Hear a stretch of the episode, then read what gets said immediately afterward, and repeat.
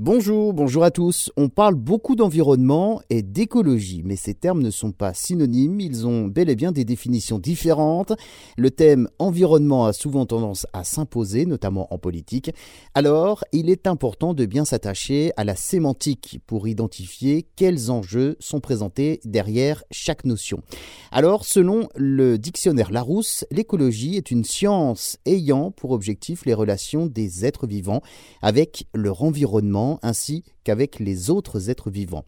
L'objectif de l'écologie consiste à protéger ces écosystèmes, leur biodiversité et l'environnement face à la menace des changements climatiques et des transformations qui lui incombent.